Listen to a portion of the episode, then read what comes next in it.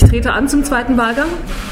Und ich glaube, es ist, also ich bin sicher, es ist die richtige Entscheidung, weil klar ist, bei dem starken Wahlergebnis, was wir eingefahren haben am Sonntag, ist einfach die Verpflichtung, auch da den Wählerinnen und Wählern weiterhin zur Verfügung zu stehen, eine klare Alternative zu bieten zu den beiden anderen Kandidaten, die mit ihren anderen Wahlkämpfen bisher vielleicht nicht ganz so klar in ihren Inhalten geworden sind. Und meine Inhalte sind im ersten Wahlgang schon ganz klar geworden. Von daher stehe ich zur Verfügung für die Diskussion mit den beiden anderen, für die klare inhaltliche Auseinandersetzung und hoffe, dass der zweite Wahlgang ein gutes Ergebnis für mich bringen wird und aber auch ein sehr gutes Ergebnis für Freiburg bringen wird.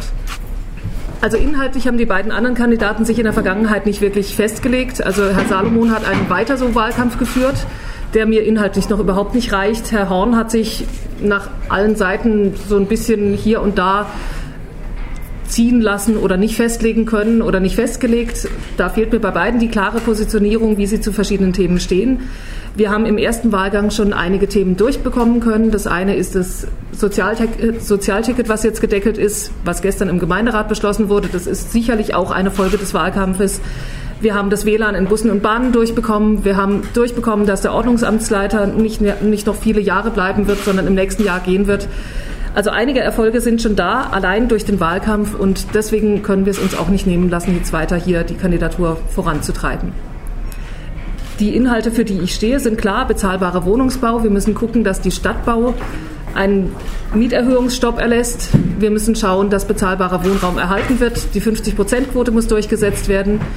Ich stehe natürlich auch für die Themen bezahlbare Kitas. Ich stehe auch für die Themen Schulsanierung vor irgendwelchen Großbaustellen in Freiburg.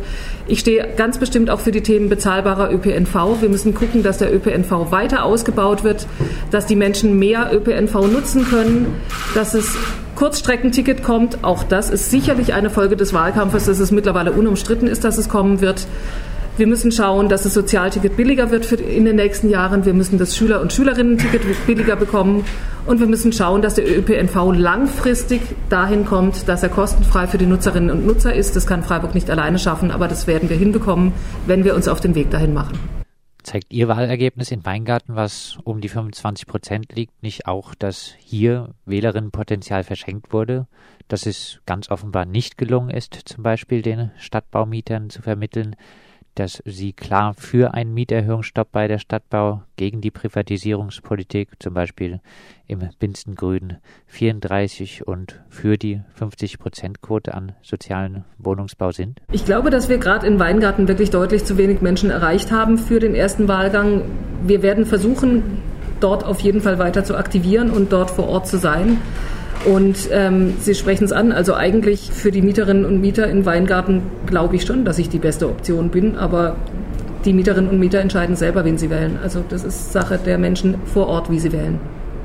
Stichwort Klarheit der Position. Warum kommt von Ihrer Seite bei einer Podiumsdiskussion des DGB nicht die Aussage, als zukünftige Oberbürgermeisterin werde ich dafür sorgen, dass keine städtischen Dienstleistungen wie zum Beispiel bei der Müllabfuhr mehr extern vergeben werden? Warum wird eine solche Chance vertan? Bei den meisten Podiumsdiskussionen war es so, dass wir sehr beschränkte Zeitfenster hatten für unsere Antworten. Ich fand es bei vielen Podiumsdiskussionen sehr schwer, wirklich auf einerseits meine Forderungen genügend einzugehen. Und es steht bei mir im Wahlprogramm, dass wir keine prekären Arbeitsverhältnisse haben wollen, weder bei der Stadt noch bei den städtischen Gesellschaften. Und das andere ist, dass es auch ganz schwer war, auf Dinge der anderen Kandidaten einzugehen bei diesen Podiumsdiskussionen, weil wirklich die Zeit knapp bemessen war und oft schon das nächste Thema angeschnitten war. Ich habe mich manchmal geärgert, dass ich Dinge nicht untergebracht habe, die ich sehr gerne hätte unterbringen wollen, weil das Format es für mich nicht hergegeben hat.